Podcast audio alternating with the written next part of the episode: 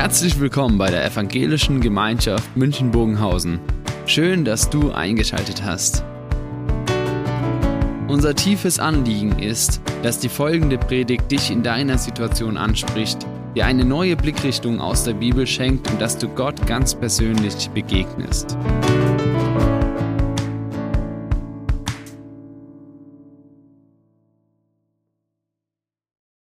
Wenn wir vor einem Problem stehen, was unüberwindbar für uns scheint, was plötzlich auftritt, dann gibt es bekanntlich drei Reaktionen, die wir machen. Intuitiv. Zum Beispiel, wenn wir plötzlich, wie es manchmal vorkommt, vor einem Löwe stehen. Dann reagiert der Mensch entweder mit Schockstarre, Kampf oder Flucht. Diese drei Varianten weiß man so ungefähr aus Beobachtungen vermutlich, dass wir Menschen tun. Ja, weil, weil die Situation so ähm, ja, plötzlich da ist und so beängstigend reagieren wir nur noch. Man kann gar nicht dann bewusst überlegen, was mache ich jetzt? Natürlich wissen wir, Stockstarre wäre schlecht, wenn ein Löwe vor mir steht und dann noch grimmig schaut. Aber es ist einfach die Intuition, die uns dann treibt, die uns antreibt und die etwas, die eben uns sagt, was wir tun sollten in der Situation.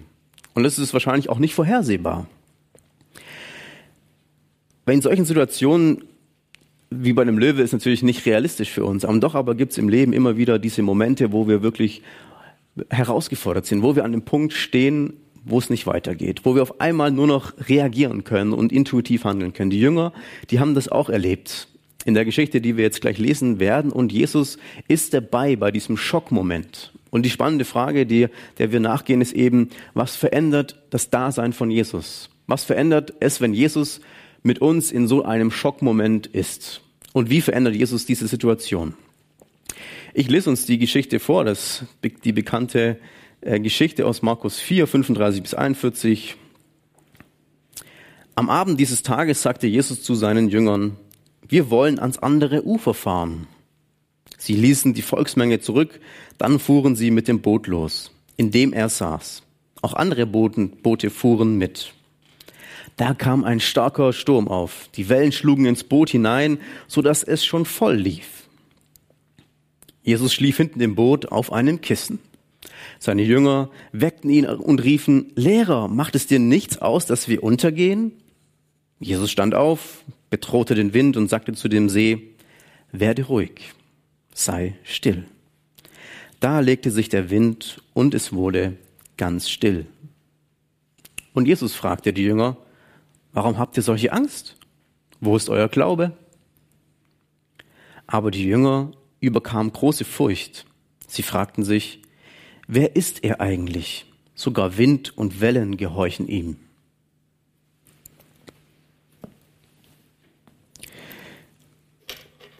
Jesus beginnt die Geschichte mit dem, dass er die Geschichte in Gang bringt überhaupt. Dass er die Verantwortung übernimmt für das, was passiert. Wir wollen ans andere Ufer fahren. In anderen Übersetzungen heißt es, lasst uns doch ans andere Ufer fahren. Lasst uns drüben rüberfahren an das andere Ende des Sees, an die andere Seite des Sees. Jesus sagt, wir wollen. Ich gehe mit euch den nächsten Schritt, ich gehe mit euch den nächsten Weg. Und dann wird Jesus passiv. Er hört auf zu agieren. Jetzt ist, es nur, ist er nur noch im Boot. Die Jünger fahren los. Die Fischer waren an Bord. Es waren unter den Jüngern vier Fischer. Die kannten sich aus. Die wussten natürlich, wie der See sich ähm, verhält, wenn sie in Bethsaida ja geboren waren zum Teil und dann dort der See, der war Heimat. Sie sind seit Kindertagen dort gewesen, sie kannten den See, sie wussten, was da abgeht, sie kannten ihr Boot in und auswendig und sie wussten damit umzugehen. Und natürlich, Jesus wird passiv, weil wem vertraut man mehr auf einer Fischer, Fisch, Schifffahrt? Den Fischern oder eben der Landratte Jesus, der Handwerker, Schreiner. Da ist klar, Jesus darf sich auch vielleicht zurückziehen, weil die Fischer nehmen das Ruder in, in die Hand. Und dann der Sturm. Todesangst haben die Jünger. Das Boot beginnt zu sinken. Und jetzt die Frage, wusste das nicht Jesus? Wenn wir sehen, Jesus hat die ja alle losgeschickt. Jesus hat gesagt, lasst uns doch in das Meer stechen, in den See stechen und drüber fahren. Das musste, musste er es nicht wissen. Die Fischer konnten vielleicht überrascht worden sein. Wir haben gehört vorhin von diesen Fallwinden, die da kommen und die den, den See richtig aufwüsten können in plötzlicher Zeit. Und jetzt aber ist Jesus der Verantwortliche. Er trägt die Verantwortung, dass die Jünger in Todesangst geraten. Die Jünger sagen ja, ist es dir egal, dass wir umkommen? Also mir ist einmal das Gegenteil passiert auf einer Segelfahrt. Ich bin zum Ammersee mit ein paar Jugendlichen und habe dann gesagt, komm, lass segeln. Wir sind rausgefahren, Wind war gut, alles schön und dann war Flaute. Wir mussten dann unsere zwei Paddel nehmen, um zurückzukommen und sind ans Ziel gekommen wieder, ja.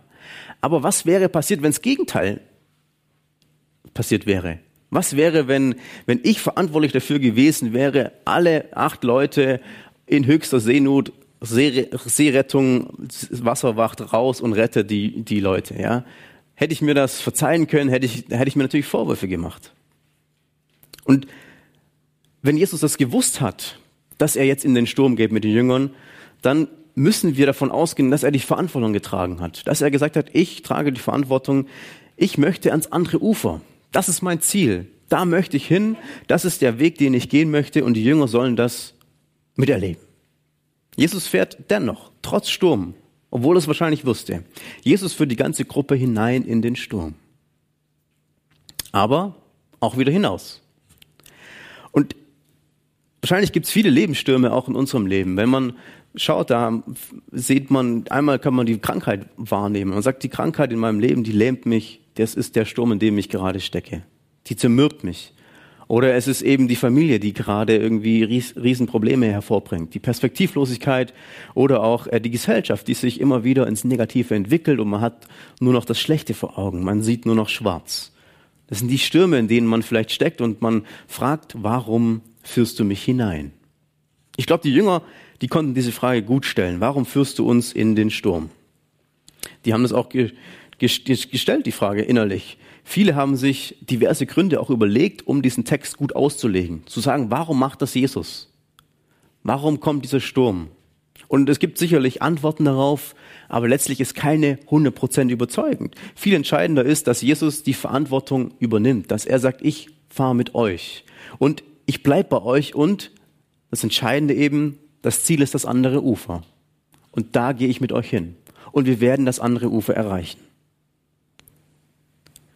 die andere Seite des Sturms, hinter dem Sturm, das andere Ufer.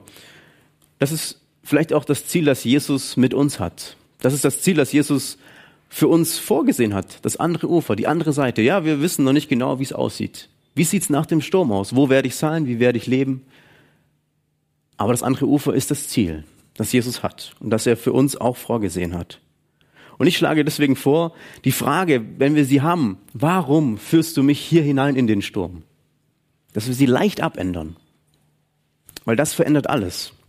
Wir ändern sie zu, warum führst du mich hindurch? Weil ich glaube, die Frage, warum, die kommt, die ploppt auf in meinem Leben, wenn ich die Dinge schwer werden. Deswegen darf man sie auch stellen. Wenn wir sie aber etwas variieren und sagen, warum führst du uns, warum führst du mich hindurch, dann habe ich das Ziel vor Augen. Dann weiß ich am Ende, da steht Jesus und er sagt, ich führe dich ans andere Ufer. Ich möchte dich dahin durchtragen. Das Ziel ist nicht der Sturm. Das Ziel ist das andere Ufer am andre, auf der anderen Seite. Jetzt wollen wir mal vergleichen. Wir wollen Jesus vergleichen mit den Jüngern. Und in, im Internet kursieren ja manchmal solche Bilder, die einen Vergleich aufmachen. Zum Beispiel andere Menschen beim Joggen. Die sehen dann frisch, fidel aus, vital. Oder im Vergleich dann eben ich beim Joggen. Völlig fertig am Boden. Diese Vergleiche das sind ja solche witzige Memes, wie man sie nennt, die kursieren. Und so einen ähnlichen Vergleich, finde ich, kann man fast schon mit unserer Geschichte machen. Nicht mit dem Thema Joggen. Jesus sagt, oder wir lesen von Jesus, er schläft hinten im Boot. Und wenn wir Jesus, ähm, wenn ich das mal aufschreibe, hier, Jesus schläft. Das ist eben ein Kontrast zu dem, was die Jünger tun. Jesus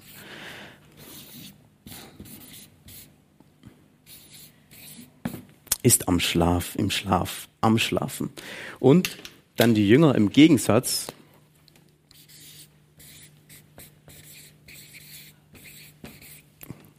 Sie stehen mitten in der Todesangst.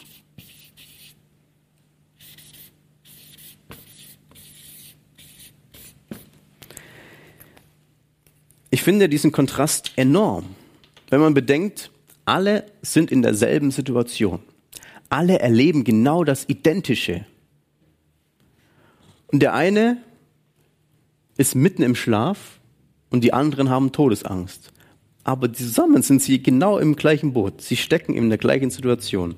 Könnte der Kontrast nicht größer sein? Alle erleben den Sturm, die Panik, das Wasser.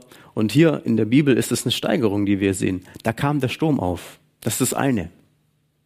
Dann kommt danach, die Wellen schlugen ins Boot hinein. Also der Sturm ist nicht nur ein paar Windböen. Und dann die Steigerung, das Boot lief voll. Also die Jünger haben hier ihren Löwenmoment, ihre Löwenbegegnung. Die Jünger, die stecken hier in der größten Krise ihres Lebens. Wenn sie sagen, Jesus, wir kommen um. Also sie haben Todesangst, sie, sie ringen um ihr Leben, sie haben das Gefühl, jetzt kommt, jetzt ist vorbei.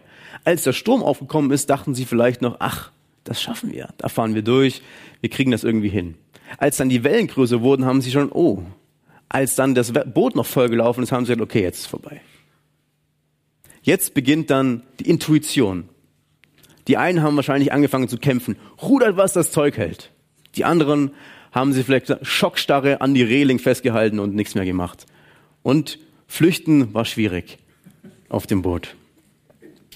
Aber das ist genau die Situation, in der die Jünger sich befinden, Todesangst. Und um den Kontrast noch etwas zu erhöhen, ist es nicht nur so, dass Jesus schläft, es das heißt, Jesus schlief hinten im Boot auf einem Kissen. Romantisch, schön, gemütlich hat Jesus hinten im Boot während des Sturmes. Wie er das schlafen konnte, das wissen wir nicht, aber er hat es getan. Und wenn wir dieses Verhalten von Jesus betrachten, er ist im Schlaf, dann können wir das unterschiedlich deuten für uns. Also entweder deuten wir es so, dass Jesus teilnahmslos ist. Ihn interessiert es nicht, was die Jünger jetzt hier machen.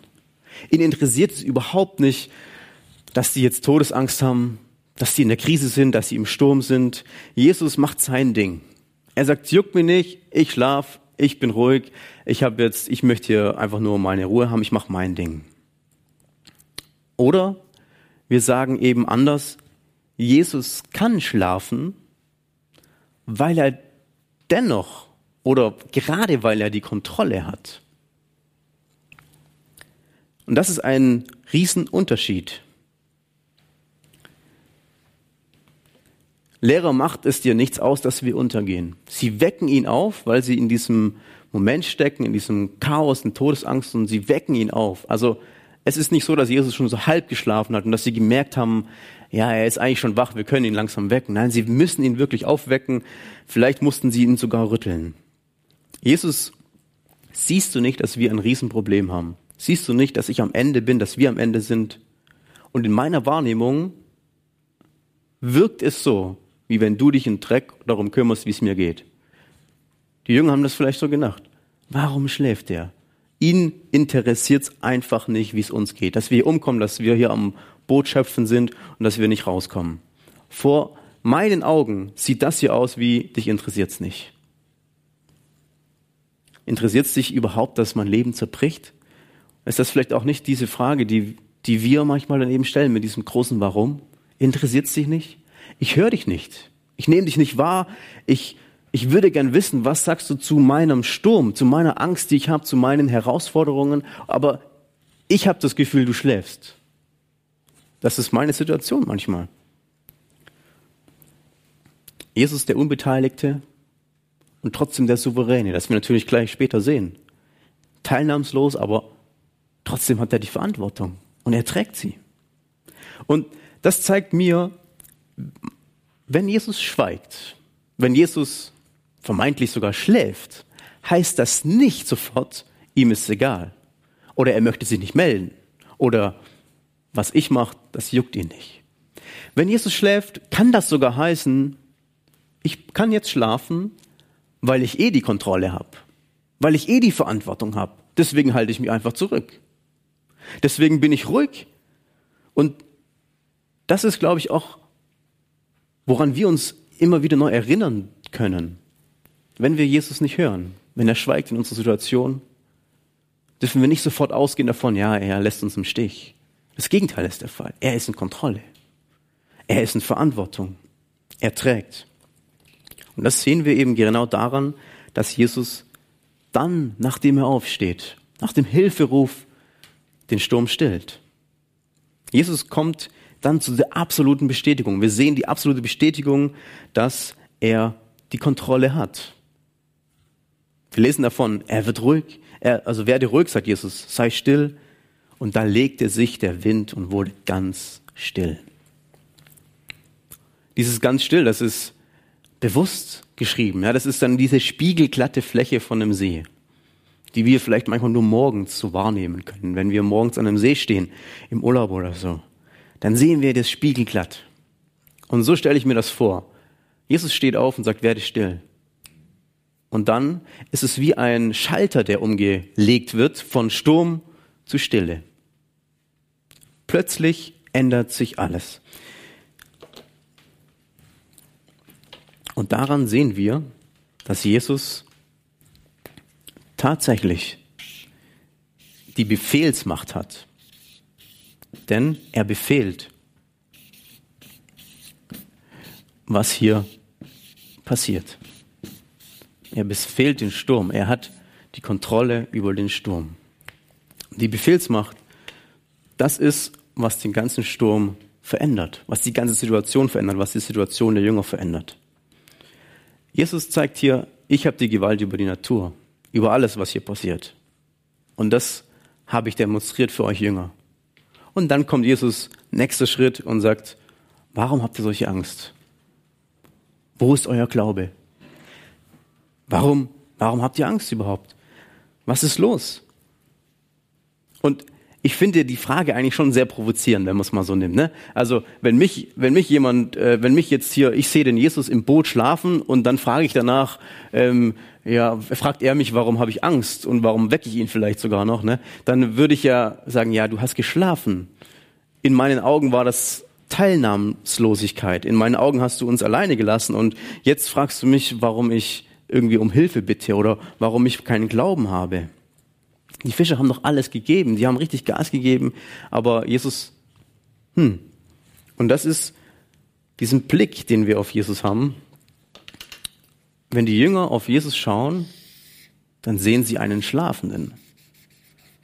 Jesus. Dann nehmen sie Jesus eben die schlafend wahr. Und der Unglaube von den Jüngern, den Jesus hier anspricht, Warum habt ihr so wenig Glauben? Warum habt ihr nicht geglaubt? Hättet ihr mehr vertrauen müssen? Der Unglaube besteht darin, dass sie Jesus unterschätzen. Dass sie Jesus unterschätzen, was er im Schlaf kann. Dass sie Jesus unterschätzen, zu was er fähig ist. Dass er der Captain im Boot ist, obwohl er schläft. Ich kann mir das so vorstellen, ja, wir machen mal eine Ausfahrt an Chiemsee und wir fahren dann mit einem Führer, der bringt uns dann auf ein Segelboot, er ist der Captain und dann stechen wir in den See und er schläft ein. Würde keiner von uns sagen, ja, der hat es noch unter Kontrolle. Der schläft, der ist weg. Wir müssen ihn wecken oder jemand anders um Hilfe bitten. Ja? Bei Jesus ist es eben anders. Jesus zeigt seine unbegrenzte Macht, indem er eben aufsteht und sagt, still. Und in der Antike, da ist der Sturm. Also wenn wir den Sturm nehmen und jemand den Sturm bändigen kann, dann ist das eine Steigerung.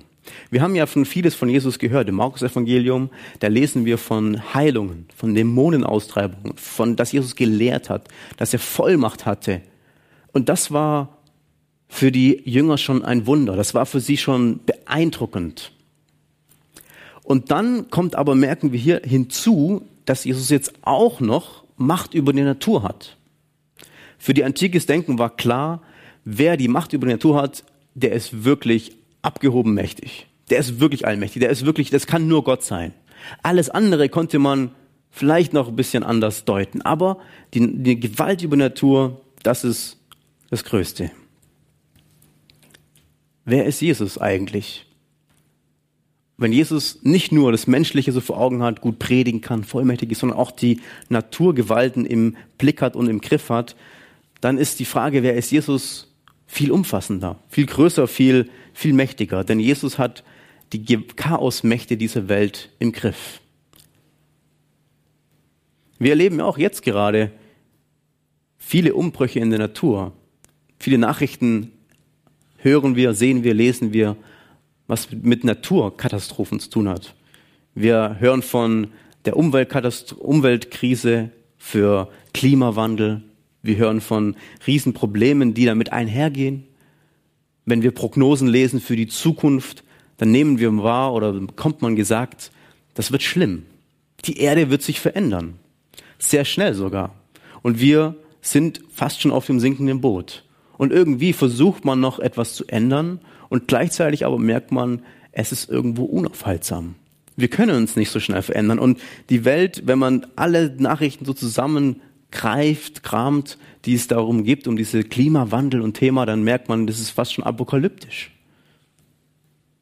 Die Chaosmächte sind kaum zu bändigen, was da alles passieren kann und was auch schon passiert. Das ist vielleicht der Sturm, den, den wir sehen und wo wir unseren Beitrag leisten können, ja. Und trotzdem aber kann es ganz schön einschüchtern. Kann man sagen, das ist der Sturm, der vor mir ist.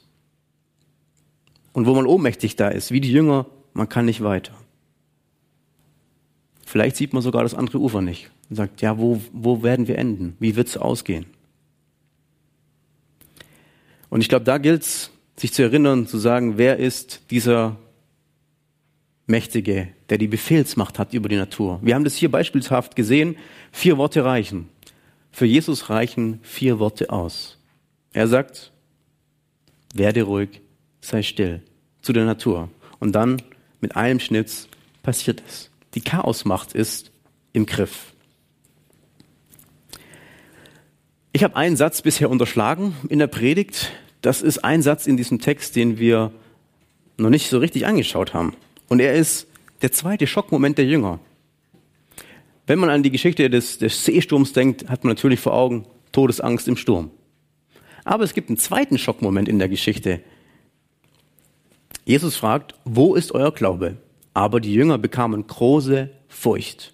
Sie fragten sich, wer ist er eigentlich? Dieser Jesus, wer ist er? Mit wem haben wir es hier eigentlich zu tun? Und Markus, der Autor der hat in der Geschichte davor, also im, im Sturm, im Boot, hat er das Wort Furcht oder Angst nicht verwendet. Wir wissen von den Jüngern nur, dass sie gesagt haben, wir kommen um. Deswegen wissen wir, dass sie Todesangst hatten. Markus aber sagt, ich beschreibe nicht die Angst im Sturm, sondern ich beschreibe die Angst, die danach passiert.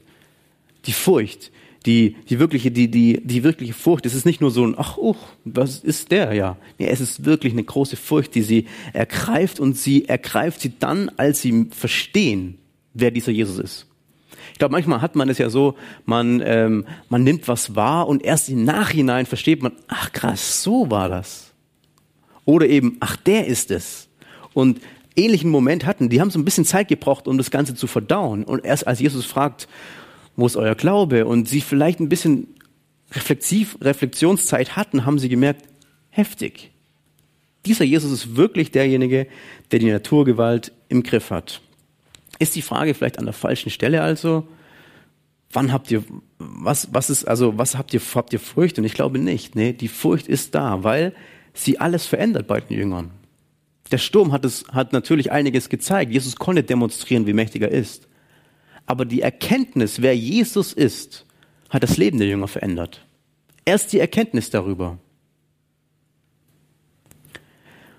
Jesus hat wirklich diese Macht demonstriert.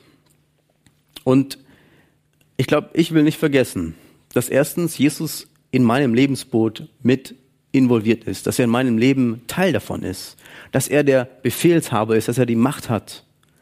Aber das andere ist eben, dass wenn Jesus wirklich dieser Jesus ist, dann verändert sich auch mein Blick auf die Stürme, auf die nächsten Stürme.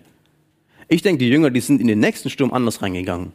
Wenn Jesus wieder eben, weil sie eben Jesus erkannt haben. Wir wissen, dass die Jünger auch wieder, wieder und gescheitert sind. Erst später, in immer wieder neue Reflexionen über diese Person, haben sie Glaubensstärke entwickelt.